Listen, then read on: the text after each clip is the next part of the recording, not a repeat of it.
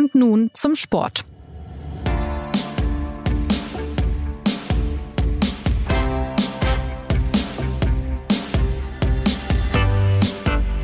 Herzlich willkommen zur neuen Folge des SZ Sport Podcasts. Nun ist es tatsächlich passiert. Die deutsche Fußballnationalmannschaft ist raus bei der Weltmeisterschaft. Statt sich wie Argentinien oder Frankreich auf die K.O.-Runde vorzubereiten, reist das DFB-Team ab. Ein 4 zu 2 Sieg gegen Costa Rica im letzten Gruppenspiel reichte nicht aus, weil Japan parallel gegen Spanien gewann und auch weil die Qualität fehlte. Enttäuschung, Blamage, Katastrophe, Desaster. So wird die Leistung von Thomas Müller und Co. beschrieben.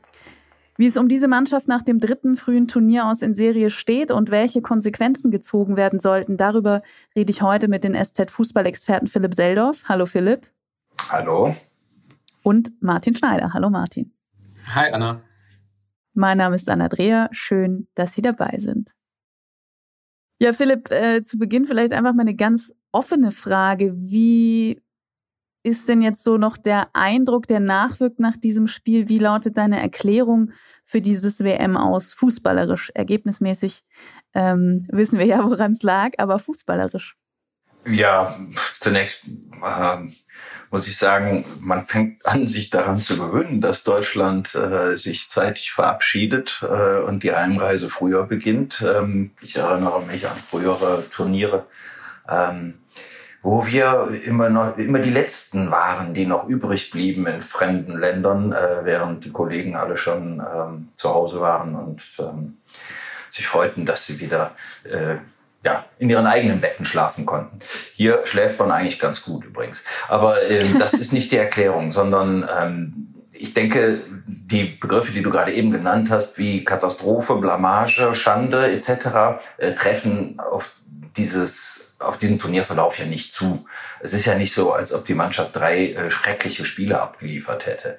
Es ist so, dass ähm, sie in einer sehr schwierigen Gruppe äh, den ungünstigsten Weg hatte und äh, das erste Spiel absolut überflüssigerweise verloren hat. Äh, ein Spiel, in dem sie äh, eine Stunde lang die Sache total im Griff hatte dann halt die Zügel hat schleifen lassen und dann in zwei einzelnen Szenen mit Fehlerketten und Systemversagen ähm, zwei Tore bekommen hat, die sie nicht hat aufholen können.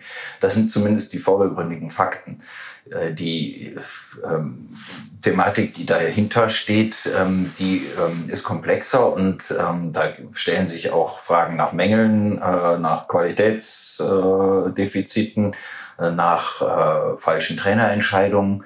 Ähm, aber zunächst mal muss man festhalten, dass dieses Scheitern eigentlich nicht Ausdruck von, ja, ähm, von radikal, von radikalen Missständen sportlicher Natur ist.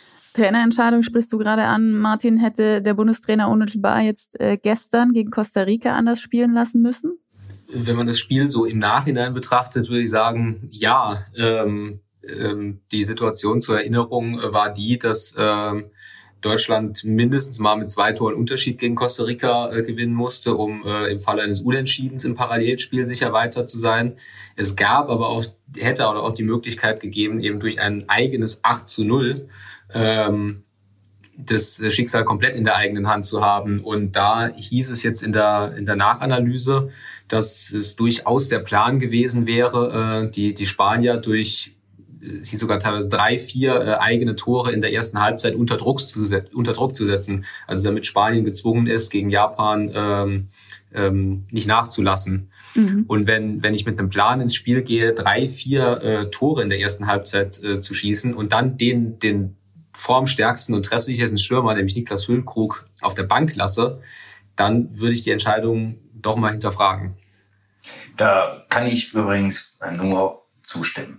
Ich finde, ähm, das hat man vor dem Spiel, ähm, da war noch keine, also da war noch nicht angepfiffen, da waren sich wirklich eigentlich ähm, alle alten Hasen äh, einig, ähm, dass Thomas Müller in dieser Startelf eigentlich nichts verloren hatte und dass da, wenn nicht Niklas Füllkrug, Kai Havertz hingehört hätte. Und ich behaupte jetzt mal, ähm, niemand kann mir widersprechen, das ist das Schöne, ähm, einer von den beiden hätte eine wesentlich äh, bessere Rolle gespielt äh, in diesen äh, ja eigentlich entscheidenden Anfangsminuten, denn ähm, es war ja durchaus möglich, nach 20 Minuten gegen diese ja schon sehr ehrfürchtige und schwache Mannschaft aus Costa Rica drei Tore zu schießen, vielleicht auch vier. Man hätte ja man äh, mit einem gewissen äh, ja mit einem gewissen Torhunger ähm, wäre das möglich gewesen und äh, es wäre dann unter Umständen eine völlig andere Situation entstanden und total hypothetisch, ähm, aber es ist trotzdem in meinen Augen ähm, eine plausible These. Wobei man ja anmerken muss, dass, äh, wie, wie du gerade beschrieben hast, Ehrfurcht und, äh, und so, das trifft ja eher auf die Anfangsphase der Costa Ricaner zu. Ne? Also später kam ja doch durchaus Gegenwehr. Ja, gut, das hat die deutsche Mannschaft den äh, Costa Ricanern äh, dann auch tüchtig abgewöhnt äh, indem sie sich eben, indem sie eben stark nachgelassen hat. Ähm, es ist, wie gesagt, es ist alles äh, bloße äh, Theorie, es ist der reine Konjunktiv. Ähm, ich bin trotzdem der Meinung, dass mit einer besseren Formation in der Offensive, denn Thomas Müller hat effektiv keine produktive, also gar keine produktive Rolle gespielt, äh, dass mit einer besseren und, und ja, einfach treffsicheren äh, Kombination von, von Spielern äh, hätte man sehr früh einen sehr viel größeren Torabstand herstellen können. Und dann hätte das Spiel logischerweise eine völlig andere Dynamik bekommen. Wir haben ja auch in der, in der vergangenen Podcast-Folge, die noch gar nicht so lange her ist, nämlich äh, am Montag online ging, genau über diesen Punkt gesprochen. Also, dass Thomas Müller eben leider nicht die Leistung gebracht hat, die von ihm erwartet werden konnte aus äh, vergangenen ähm, Erfahrungen mit ihm und ähm, dass er lieber auf der Bank Platz nehmen sollte. Wieso hat denn Hansi Flick jetzt doch so lange an ihm festgehalten? Also also, also Thomas Müllers Einsatz gegen Spanien konnte ich noch auf eine gewisse Art und Weise äh, verstehen, weil es äh, gegen Spanien halt ein anderes Spiel ist, weil es defensiver ist, weil es da halt auch darum ging, mehr gegen den Ball zu arbeiten. Das hat Thomas Müller äh, gemacht. Ähm, ihn in die gleiche Rolle gegen Costa Rica zu stellen, wie gesagt, das konnte ich auch, auch schon bei Anpfiff nicht verstehen, weil äh, sich dann auch genau die Situation ergeben hat, die man, die man befürchten musste, nämlich dass eben vorne sehr viele deutsche Spieler sind, aber dann halt niemand da ist, der eben äh, die, diese Abschlussstärke hatten. Das hat man auch in der ersten Halbzeit äh, schon gesehen, wo ein paar äh, Situationen waren, wo es dann eben gefehlt hat. Äh, Musiala, der, der eine, eine starke WM gespielt hat, der aber im Abschluss nicht, nicht die äh, Konsequenz hat, wie sie vielleicht Havertz oder Füllkrug gehabt hätten, der sich nach dem Spiel in der Mixzone auch da, da äh, Vorwürfe gemacht hat, dass er seine Schüsse nicht getroffen hat. Ähm, aber dass man eben vor allem Thomas Müller wieder in diese äh, Rolle gegen Costa Rica äh, steht, das halte ich, das kann man Thomas Müller nicht so richtig vorwerfen, das halte ich für eine falsche Trainerentscheidung im Nachhinein. Philipp, du bist ja schon viele Jahre enger Begleiter dieser äh, Nationalmannschaft und auch als Hansi Flick ähm, unter Jogi Löw dabei war und diese Bindung ähm, zu Thomas Müller sicher aufgebaut hat. Äh, siehst du das vor allem darin, so eine Verbundenheit, eine an dieser Stelle wahrscheinlich eher fehlplatzierte Treue? Ähm, oder wie, wie begründest du das, dass er so lange an ihm festgehalten hat, obwohl es offenkundig gute Alternativen gegeben hätte? Ja, ich denke, er, hat, er sieht in Müller aus, aus Erfahrung das, was Müller ähm, früher ausgemacht hat, was ihn aber zurzeit nicht auszeichnet. Ähm, der Müller von früher war, äh, war ein Genie und ähm, das ist er im Moment äh, deutlich nicht und dann fällt halt auch auf, dass er, dass er fußballerisch ähm, ja auch seine Defizite hat und er ist dann einfach kein relevanter Faktor mehr, wenn, wenn er nicht eben seine ähm, gottgegebene, begnadete ähm, Sondernatur äh, auf den Platz bringt. Und ähm, das war in den ersten beiden Spielen schon klar zu erkennen, dass das im Moment nicht der Fall ist. Und äh, da hätten jetzt auch einfach mal die hätte auch mal die simple Logik des Fußballs äh, ihren Platz haben dürfen, nämlich dass die Spieler zum Einsatz kommen, die wirklich in Form sind und äh, die äh, ja aus aktuellen Gründen vielversprechend sind. Das wäre natürlich jetzt zuallererst mal Niklas Füllkrug gewesen. Der hat ja auch gestern gezeigt, als er auch ins Spiel kam, dass er sofort äh, zur Stelle sein kann. Und äh, der hat das Spiel im positiven Sinne verändert. Von Kai Havertz äh, muss man, kann man genau dasselbe sagen, äh, sogar noch mehr. Äh, das sind, äh, die haben es ja geradezu noch mal unterstrichen und veranschaulicht, äh, wie groß der Fehler war äh, bei der Nominierung von, von Thomas Müller. Müller zählte ja danach auch zu denjenigen, die ähm, ja geradezu rastlos waren und, und extrem selbstkritisch auch. Ähm, er hat zur Sicherheit, falls das sein letztes Spiel für die Nationalmannschaft gewesen sein sollte, schon mal eine Abschiedsrede in die ARD-Kamera gehalten. Sowas macht man ja nicht, wenn man eigentlich gerne weitermachen würde oder ja oder zumindest noch darüber nachdenkt. Ähm, War es das jetzt tatsächlich? Wie, wie waren da eure Eindrücke am, am Abend nach dem Spiel? Und ähm, ja, wie, wie wäre das einzuordnen, wenn er tatsächlich aufhört? Nach den letzten Auftritten könnte man ja ähm, ja, spitz formuliert sagen, fehlt nicht. Aber äh, wenn man natürlich auch darüber hinausgeht, was so ein Spieler auch für die Chemie in der Mannschaft äh, bedeutet, äh, Führungsqualität, Erfahrung, das sind ja alles Aspekte, die nicht zu unterschätzen sind. Also in der äh, Mixed Zone hat er sich auch nochmal dazu geäußert, hat gesagt, ähm, er verkündet den Rücktritt jetzt nicht, er wird sich ein paar Tage Zeit geben, wird sich beratschlagen mit, äh, mit äh, seiner Frau, mit, äh, mit Hansi Flick wollte auch nochmal sprechen. Allerdings äh, klang das schon, also zumindest meinem Eindruck nach, schon sehr nach, äh, nach Abschied. Ähm, will aber an der Stelle auch sagen, weil wir jetzt viel über Thomas Müller äh, gesprochen haben, das ist ein Teil dieses, äh, dieses Vorrundenauses, ein, ein kleines Teil. Ne? Äh, der ist äh, unter gar keinen Umständen hauptverantwortlich äh, dafür, nur falls der Eindruck jetzt entstehen sollte, sondern äh, da hat noch, äh, noch ganz, ganz viele andere äh, Sachen mitgespielt und auch äh, ganz viele andere Leute ihren Anteil. Hansi Flick rückt da natürlich in den Fokus. Äh, der Trainer, wie immer, so funktioniert es eben. Nun mal im Fußball, der hat ja auch die Hauptverantwortung. Er selber sagt, von meiner Seite gibt es keinen Grund, nicht weiterzumachen. Äh, seht ihr einen Grund? Kann er Bundestrainer bleiben? Das, also das sportliche Versagen bei diesem Turnier ähm, reicht meines Erachtens jetzt nicht zwingend äh, oder äh, muss nicht zwingend dazu führen, dass man ihn, äh, dass man ihn kündigt äh, und vor die Tür setzt. Ähm, der Trainer hat da seinen Teil beigetragen, aber es ist halt eben auch doch eine, eine Mannschaft, der gewisse Eigenschaften fehlen, äh, die er ihnen nicht anerziehen kann. Ähm, es ist aber zu bedenken, dass jetzt natürlich nochmal eine, ähm, eine schwierige Zeit bevorsteht. Bis zum nächsten Turnier gibt keine Qualifikationsspiele, keine, keine Punktspiele, äh, keinen Ernstfall. Ähm, das DEM findet ja in Deutschland statt und deswegen ist Deutschland qualifiziert es, es, es wird eine sehr lange und sehr ja, trübe Strecke bis dahin durchzuhalten sein. Ähm, und ich weiß nicht, ob Hansi Flick der richtige Mensch ist, um, um diese trübe Strecke zu moderieren und, und das Publikum wieder zurückzugewinnen, das der Nationalmannschaft ja definitiv davongelaufen ist. Das hat man nicht nur bei den, ähm, bei den Zuschaltquoten im Fernsehen gesehen, sondern eben auch bei den Länderspielen in den letzten Jahren. Ähm, die Leute bleiben weg. Und die Nationalmannschaft ist nicht mehr so, steht nicht mehr so in der Mitte der, der Fußballgesellschaft, ähm, wie sie das eben viele Jahre vorher war. Also sportlich, äh, wenn man sich jetzt mal die Zeit von Hansi Flick als Bundestrainer anguckt, dann muss man jetzt mit dem, mit dem Vorrunden aus ähm, bilanzieren, dass die Methoden, die ihn beim FC Bayern so erfolgreich gemacht haben, wo er ja äh, vielleicht sollte man das auch in der Sekunde mal äh, sagen, wo er ja wirklich alle Pokale der Welt gewonnen hat in einer Saison, auch äh, sehr schnell ist. Er war ja als Interimstrainer gekommen zum FC Bayern, ähm, dass diese Methoden bei der Nationalmannschaft nur teilweise funktioniert haben. Er hat es nicht geschafft, eine stabile Mannschaft äh, zu finden, eine Mannschaft, die, die seinen doch sehr speziellen Fußball spielt. Diesen haben wir im Podcast ja schon mehrfach thematisiert, diesen eigentlich normalen hohen Pressing-Fußball, diesen sehr offensiven Fußball, diesen sehr riskanten Fußball, der davon ausgeht, dass er halt auch mehr als ein Tor schießt und halt vor allem hinten nicht so einfache Tore kassiert. Das hat sich angedeutet bei diesen Nations League Spielen gegen gegen England, vor allem gegen Ungarn. Das das äh, dass die deutsche Mannschaft Potenzial hat, aber dass das halt so eine theoretische Mannschaft ist. Also so ein richtig gutes Spiel, wo man gedacht hat, so jetzt klappt aber alles. Das gab's eigentlich gar nie. Äh, und mit der Voraussetzung ist man in die WM und schon da hat man spekuliert, ja, okay, das wird dann bei der WM schon irgendwie klappen.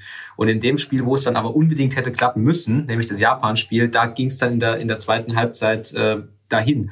Und diese, ähm, diese Fehler, die man, die man auch gegen, gegen Costa Rica gesehen hat, also knapp zusammengefasst, die, die mangelnde Chancenauswertung, aber und auch diese Neigung zu wirklich zu einfachen Gegentoren, ähm, das wusste man schon vorher und das hat Hansi Flick nicht geschafft abzustellen, indem, indem er keine, Start, keine richtige Startelf gefunden hat, wofür er manchmal nichts kann, ne? weil manchmal verletzen sich Spieler, aber auch mit, mit Entscheidungen, wo er am Anfang nicht auf das Dreier-Mittelfeld Gündogan, Goretzka, Kimmich gesetzt hat, dann hat er wieder auf das Dreier-Mittelfeld äh, Gündogan, Goretzka, Kimmich äh, gesetzt, jetzt die, die Aufstellung gegen, gegen Costa Rica, wo wir eben schon drüber gesprochen hat. Das sind alles Sachen, die, äh, die man ihm sportlich vorwerfen muss. So ist das als, als äh, Bundestrainer. Man hat da halt nicht so viele Spiele wie beim FC Bayern, sondern es geht um drei. Das weiß man aber auch vorher. Und was Philipp gerade gesagt hat, diese, diese, dieser emotionale Aspekt, dieser, dieser Aspekt, dass die äh, Nationalmannschaft dem, dem, ja, äh, ich will mal pathetisch sagen, dem Fußballfan in Deutschland fremd geworden ist. Ich finde, das ist ein Aspekt, den man gar nicht, gar nicht unterschätzen kann. Das ist ein großes Thema und das ist eigentlich normalerweise nicht Flicks Baustelle. Er sieht sich als, als Fußballlehrer, äh, der er ja auch ist und normalerweise macht ihn das auch sympathisch, wenn sich halt jemand auf das konzentriert, was er kann. Aber jetzt bis zur Heim-EM wird er, wird er den Leuten erklären müssen, warum mit ihm, warum es mit ihm die beste Lösung ist. Und das wird äh, überhaupt keine kleine Aufgabe. Ich will Hansi Flick jetzt auch nicht äh, in Schutz nehmen. Er hat offenkundig Fehler gemacht und lag mit seinen Einschätzungen daneben. Aber inwieweit spiegelt die Suche nach der ereigneten Formation auch die Problematik, welche Spieler ihm überhaupt auf hohem internationalen Niveau zur Verfügung stehen? Naja, es ist in gewisser Weise, wie, wie so oft ist es beides. Denn oft müssen Trainer gehen, ähm, weil ihre Spieler nicht äh, imstande sind, sich zu ändern. Ne? Und ähm, dann ist, es, ist das zwar unfair oder sogar ungerecht, aber ähm, das ist der Lauf der Dinge im Fußball. Äh, ich würde jetzt, ich bin weit entfernt davon zu sagen, Flick muss, äh, muss gehen und äh, sofort muss ein neuer her. Ähm, es ist aber trotzdem so, dass äh, sein Einfluss nicht so weit ging, äh, wie, wie man sich, ja, wie man das erwartet und erhofft hatte. Ähm, aber es, es, es ähm, er, er ist halt auch Teil eines Systems, äh, das sich gerade, das gerade auf der Suche nach sich selbst ist. Also da gehört ja der gesamte Verband dazu und da gehört auch ja dieses die, diese eingefahrene Programmatik äh, der der Betreuung dazu. Ähm, also sprich das Personal, das äh, rund um die Nationalmannschaft äh, zur Verfügung steht, am Kopf äh, des, der Mission Oliver Bierhoff, ja der ähm, eigentlich gar nicht so viel falsch macht, aber ähm, jeder sagt, er macht alles falsch. Und äh, ich glaube, da müsste der DFB äh, in der Tat mal in, ja, für, eine, für eine Erfrischung sorgen und äh, auch für ein anderes Bild. Es, geht auch manchmal um Äußerlichkeiten und ähm, das, ähm, das wäre jetzt, glaube ich, dringend fällig. Für diejenigen, die da nicht so firm sind, ähm, in welchen Bereichen kann Oliver Bierhoff den Fehler machen oder in welchen Bereichen hat er aus deiner Sicht Fehler gemacht? Warum wäre da jetzt ein Wechsel gut, um die Nationalmannschaft, um auch den öffentlichen Eindruck dieser Mannschaft zu beleben? Naja, Oliver Bierhoff verkörpert in gewisser Weise so das atmosphärische Klima, das die Nationalmannschaft umgibt. Das heißt, diese leicht entrückte, ähm, ja, nicht mehr ganz bodenständige äh, Lebensart, ähm, die, die sich auch bei diesem Turnier wieder in der Quartierswahl geäußert hat. Das Quartier äh, ist zu zu 0,0 Prozent äh, am Aus, äh, am, am, an der Heimreise schuld. Das Quartier ist sogar, glaube ich, ausgesprochen gut gewählt gewesen. Aber alle Leute sagen, ja, die Deutschen sind wieder die einzigen, die sich 100 Kilometer vom, vom Turniergestehen äh, niedergelassen haben. Äh, das hat sich doch der Bierhoff wieder ausgedacht und der hat da wieder seine gemütlichen Lounges eingerichtet und ähm, er wird irgendwie immer mit allem identifiziert, was man, was man, äh, ja, was, was unpopulär ist. Das äh, ist nicht seine Schuld. Aber es ist jetzt auch, nachdem er 2004 da in den Dienst eingetreten ist, ähm, vielleicht auch mal an der Zeit, einfach mal ein Gesicht zu wechseln, um auch einen anderen Eindruck zu machen. Man muss ja Oliver Bierhoff nicht gleich ähm, auf die Straße befördern. Er hat ja auch noch eine Aufgabe in der Akademie, äh, der Nachwuchsarbeit. Ähm, die beschäftigt ihn eigentlich ähm, ausreichend. Und es wäre jetzt in der Tat mal an der Zeit, ähm, für ihn diesen Posten zu räumen und damit auch irgendwie eine etwas andere äh, Kultur in diesem, in diesem Kreis wieder einzieht. Wie sehr würde das denn auf die sportliche Leistung abstrahlen? Bei der Analyse des Ausscheidens geht es ja nicht zuletzt um große zentrale Fragen, die wir an der Stelle in der Tiefe nicht besprechen können, wie Nachwuchsarbeit. Also wie viel Effekt kann sowas dann überhaupt haben, wenn die Außenwirkung ähm, wieder anders, wieder positiver, wieder nahbarer ist? Wie, wie ich eben gesagt habe, ich halte diese, äh, diesen Stimmungs Stimmungsaspekt Richtung Heim-WM für, für extrem wichtig, äh, fast, fast entscheidend.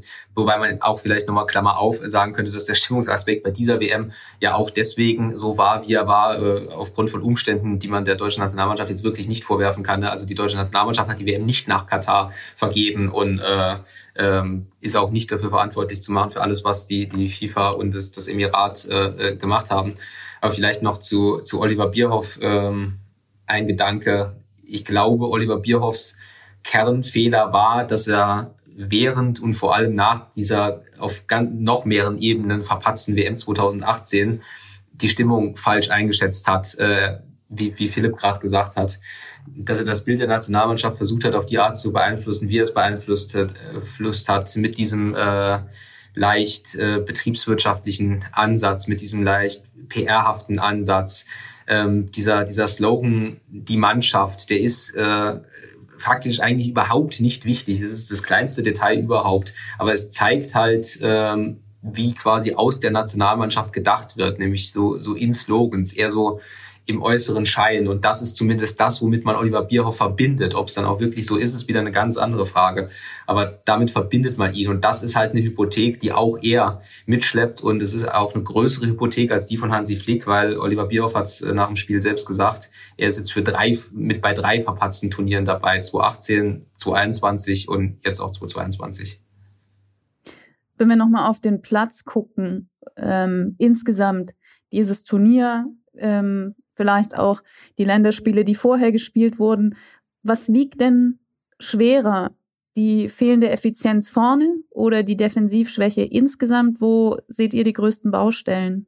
Tja, was wiegt schwerer? Ich würde mal sagen, ähm, 55 Prozent schwerer oder 55 Prozent Gewicht entfallen auf die Defensive, 45 Prozent auf die letztlich ineffektive Offensive, wobei wir nicht wissen, wie ähm, effektiv die deutsche Mannschaft gewesen wäre, wenn zum Beispiel Niklas Füllkrug äh, schon etwas früher gespielt hätte.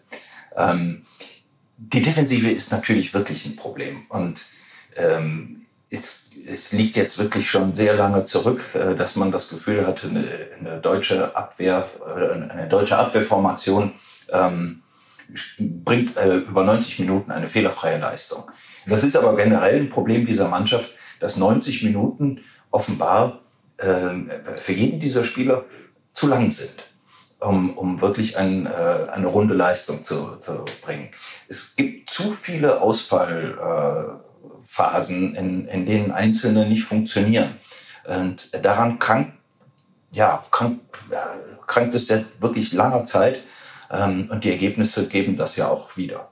Siehst du das Problem hier auch im Kopf? Also ist es eine Sache von Konzentrationsschwäche, die vielleicht ja auch resultiert aus einer körperlichen Erschöpfung bei manchen, weil grundsätzlich 90 Minuten Fußball spielen, 90 Minuten aufmerksam Fußball spielen ist ja die Kernaufgabe dieser Spieler. Das ist ja die Berufsbeschreibung schlechthin für einen Profifußballer.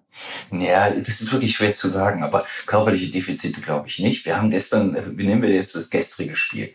Da hat man ähm, von Niklas Süle, um mal einen Namen zu nennen, ähm, Szenen in Erinnerung, wo man, das, äh, wo man, äh, ja, wo man sich in der Tat fragen konnte, macht er das beruflich? Weil der geistig auch abwesend war und äh, ja, die Szene mit mit David Raum und äh, Antonio, Antonio Rüdiger in der ersten Hälfte, ja, äh, als plötzlich der ähm, der berüchtigte Herr Fuller durchgebrach mit dem Ball. Ähm, das ist, das ist unerklärlicher Dilettantismus. Und ähm, von Klassespielern ähm, erwartet man, dass denen so etwas nicht passiert. Jeder macht logischerweise Fehler. Das ist im Fußball auch äh, passiert auch äh, Lionel Messi, der aber nie verteidigen muss zum Glück. Aber ähm, das sind zu, zu oft, äh, eigentlich sind die Fehler die zuverlässige Komponente und nicht das Gegenteil. Und das ist das Problem.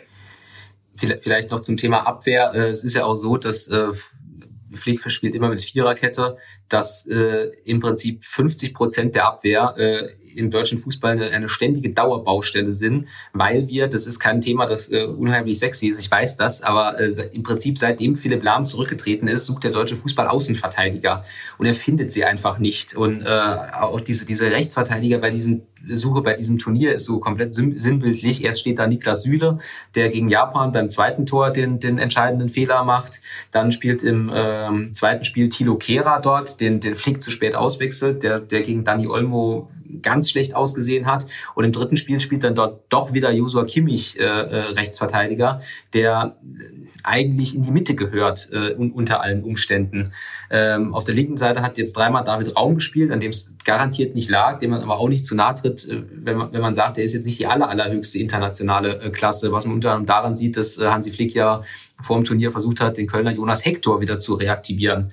Ähm, und dann hat man halt schon 50 Prozent äh, der Abwehr, die, die, die eine offene Baustelle sind. Und dann verhindert man natürlich auch, dass sich so eine Viererkette einspielt. Und eine mangelnde Einspielung der Viererkette, das hat man ja bei dieser WM wirklich bei mehreren Szenen gesehen, nicht nur beim, beim ersten Tor der Japaner, beim zweiten Tor der Japaner, sondern äh, auch bei dieser, dieser Szene mit Rüdiger, die, die Philipp gerade beschrieben hat. Ähm, ja. Und lässt sich das bis zur EM 2024 beheben? Tauchen da vielleicht noch Spieler auf, die bisher äh, nicht zu sehen waren auf dem Flickradar? Das ist eine sehr gute Frage, Anna. Äh, und ich bin der festen Überzeugung, äh, dass das absolut gelingen könnte. Denn es sind ja jetzt äh, zwar keine internationalen Spitzenspieler, die da außen eingesetzt werden, also Spitzenspieler im Sinne von, es sind die allerbesten, sondern es sind aber immer noch sehr gute Profis, die bei erstklassigen Vereinen spielen. Mhm. Es ist eigentlich eher eine Frage, ähm, ob Flick bereit ist, sich eben auch ein bisschen von seinem, von seinem Glaubensbekenntnis zu trennen, dass er unbedingt ähm, modernen und mutigen Offensivfußball spielen muss, ja, und zwar mit Gewalt. Äh, und manchmal ist das eben einfach nicht angebracht. Wir haben, äh, wir haben ja auch ein Spiel gehabt bei diesem Turnier gegen Spanien, wo Deutschland sich in eine durchaus demütige Rolle begeben hat, nämlich als Mannschaft, äh, die zuallererst mal versucht, äh, dem Gegner ähm, den Spiel, die Spiellaune zu nehmen, beziehungsweise zu verhindern, dass der Gegner in den Strafraum kommt. Und das ist ja ziemlich gut gelungen. Und äh, dann ähm, führte das schließlich sogar zu der Situation, dass, äh, dass Spanien auf einmal ähm, dann sich selbst in die Defensive drängen lassen musste, äh, weil die deutsche Mannschaft eben mit gewonnener Sicherheit eben auch wieder mehr Mut äh, zur Offensive gefasst hat. Und da würde ich mir natürlich schon wünschen, dass äh, Hansi Flick ähm, mal über seinen ähm, über seine Ideen nachdenkt und einfach auch variabler äh, vorgeht. Ähm, es ist manchmal so, dass, ähm, dass die, die Frage Thomas Müller ähm, ist dafür wirklich ein Paradefall. Es ist manchmal so, dass Trainer ähm, auf ihren Überzeugungen beharren und aber die Letzten sind, die das tun, äh, während die gesamte Welt drumherum bereits eingesehen hat, dass es nicht immer richtig ist. Ja wirklich sehr guter Punkt, äh, den, den Philipp da äh, gemacht hat. Vor allem, wenn man sich nochmal die, die zweite Halbzeit des Japan-Spiels äh, in Erinnerung ruft, äh, die ja jetzt letztendlich tatsächlich die war, die zum Ausscheiden geführt hat. Wenn Flick da variabler gespielt hätte, also bereit gewesen wäre, mal von seinem äh, Ansatz abzurücken und gesagt hätte, wie gesagt, es ist alles im Nachhinein, ich weiß das, ne? Aber wenn er da da erkannt hätte, okay, wir führen nur 1-0, es geht jetzt darum, diesen Sieg oder vielleicht sogar auch nur das Unentschieden, was in auch gereicht hätte, über die Zeit zu bringen, dann würden wir jetzt anders reden. In solchen Situationen wird ja gerne auch die Mentalitätsfrage gestellt. Bastian Schweinsteiger hat gesagt, ihm fehlte der Biss, Thomas Hitzelsberger die Wut angesichts so einer brenzligen Situation. Seht ihr auch hier Defizite? Also bei der Einstellung, bei der Reaktion, bei der Körpersprache, die man zeigt?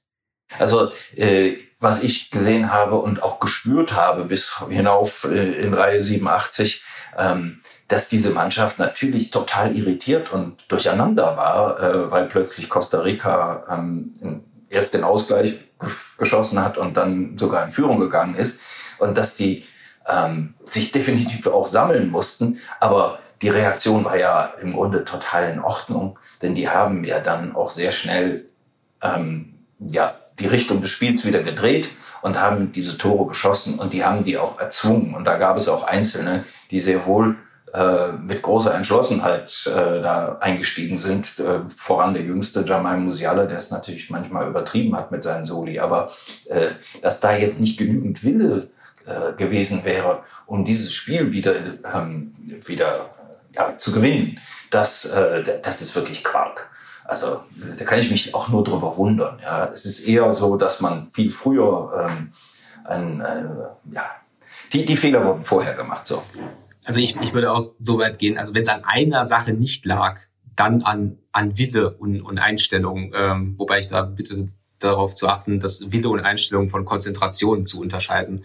Äh, aber vielleicht kurz noch eine, eine, eine Beobachtung aus, aus der Mixzone. Also wer, wer gestern gesehen hat, wie Josua Kimmich da, da stand und äh, von, von seinem, vom schwierigsten Tag seiner Karriere sprach, ähm, völlig traurig, geschockt, äh, konsterniert, ähm, wie äh, Jamal Musiala, der, der der Jüngste ist, ne, der sich da auch Vorwürfe gemacht hat, weil er, weil er seine Schüsse nicht getroffen hat. Äh, Klammer auf, zwei seiner Schüsse sind gegen den Pfosten gegangen und halt nicht, nicht rein.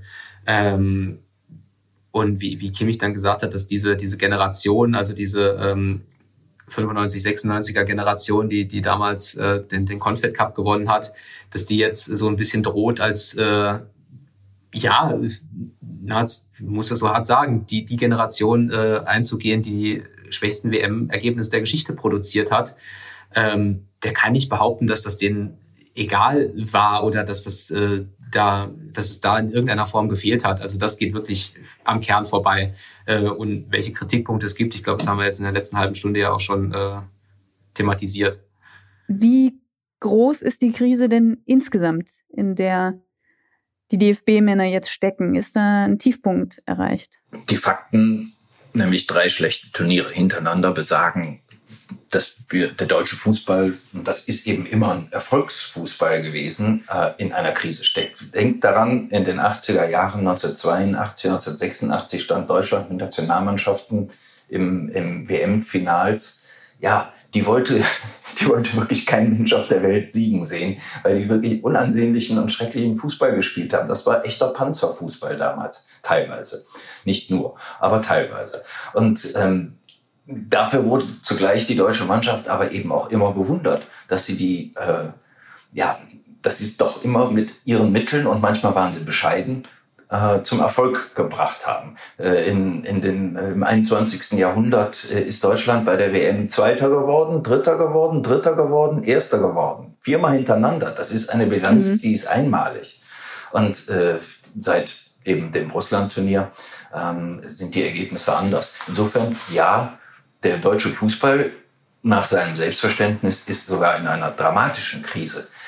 Sieht man dann die Spiele, hat man das Gefühl, hier und da ist immer ein Moment, ähm, der, der zum Scheitern, der sie zum Scheitern gebracht hat. Aber die Substanz ist da. Das wäre mein Eindruck. Wenn, wenn ich äh, vielleicht ein Fakt, der äh, das illustriert, äh, wer sich vielleicht gefragt hat am Fernseher, wieso Deutschland in der Vorrunde eigentlich schon gegen Spanien äh, spielen muss, ähm, das liegt ausdrücklich nicht nur an Lospech, sondern es lag daran, dass Deutschland eben vor der WM so weit abgerutscht war in der, in der FIFA-Rangliste, dass sie halt nur noch in Lostopf 2 waren. Also nicht mehr unter den rechnerischen Spitzenteams waren. Und dann ist die Wahrscheinlichkeit eben sehr hoch, dass man äh, gegen, gegen eine Mannschaft spielt, die, äh, wo ein 1-1 dann eben Erfolg ist.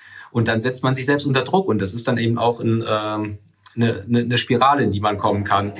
Ähm, Andererseits, nächstes Turnier ist die EM im eigenen Land, da ist man als äh, Gruppenkopf äh, der Gruppe A gesetzt. Ja, das macht vieles schon mal einfacher, immerhin, ja.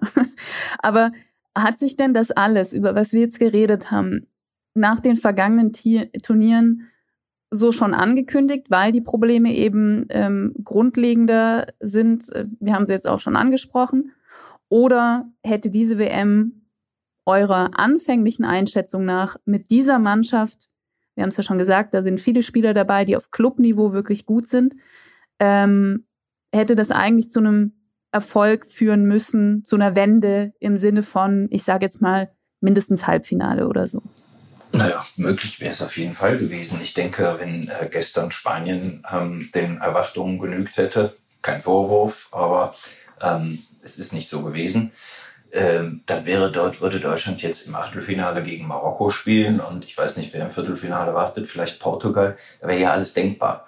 Ähm, und, und da wäre dann auch unter Umständen eben äh, die, das, das Turnierziel ähm, in die Nähe des, äh, des Olymps zu gelangen, also des Endspiels, ähm, wäre absolut möglich gewesen. Das würde ich dieser Mannschaft auch immer zutrauen. Genauso würde ich ihr aber auch zutrauen, dass sie gegen Marokko äh, ganz verblüfft dasteht nach 90 Minuten und ähm, sich wundert, warum sie 1 zu 2 verloren hat und warum die anderen so schnell gelaufen sind. Also es ist eben auch ein bisschen rätselhaft mit dieser Mannschaft. Martin, hast du das Rätsel gelöst oder stehst du genauso rätselt davor? Nee, ähm, ich würde nur wirklich, wirklich äh, jetzt mal den Karl Lauterbach und mahne, äh, äh, davor mahnen, diese, diese grundsätzlichen Probleme zu verkennen, weil die sind einfach äh, eindeutig. Auch bei der EM 2021, äh, wenn wir uns mal da, daran erinnern, wenn wir jetzt äh, quasi was wäre, wenn Szenarien durchspielen, wie es hätte besser laufen können, äh, und das hätte es. Bei der EM 2021 äh, hat es auch ein äh, einen Schuss von Leon Goretzka in der letzten Minute gebraucht. Sonst wäre Deutschland auch da in der Vorrunde ausgeschieden, sogar noch mit Heimvorteil. Und wenn man, wenn man sich halt die letzten Turniere anguckt, wenn man auch von mir aus noch die Nations League mit dabei nimmt, ne, da ist Deutschland zwischenzeitlich abgestiegen. Bei diesem Nations League Turnier war das Ziel, die Gruppe zu gewinnen, hat man nicht geschafft. Man hat ein einziges Spiel gewonnen. Und das sind einfach Ergebnisse, die in der Summe eindeutig sind und sie sind eindeutig nicht positiv. Ich stimme Philipp in allem zu, dass das, dass das Potenzial dieser Mannschaft da ist, dass die Qualität der Spieler ähm, existiert. Es ist ja auch albern, das zu leugnen, wenn man guckt, wie, wie sie halt im Verein spielen. Aber als Mannschaft liefert Deutschland keine Ergebnisse und zwar eindeutig keine Ergebnisse. Und das äh, muss man sich, wenn nicht jetzt, klar werden und daran äh, bis zur EM arbeiten. Ich möchte kurz als Anwalt der Gegenseite, der ich nicht bin, äh, trotzdem darauf hinweisen. Ja, ich wollte gerade sagen, seit wann bist du Anwalt der Gegenseite, Philipp?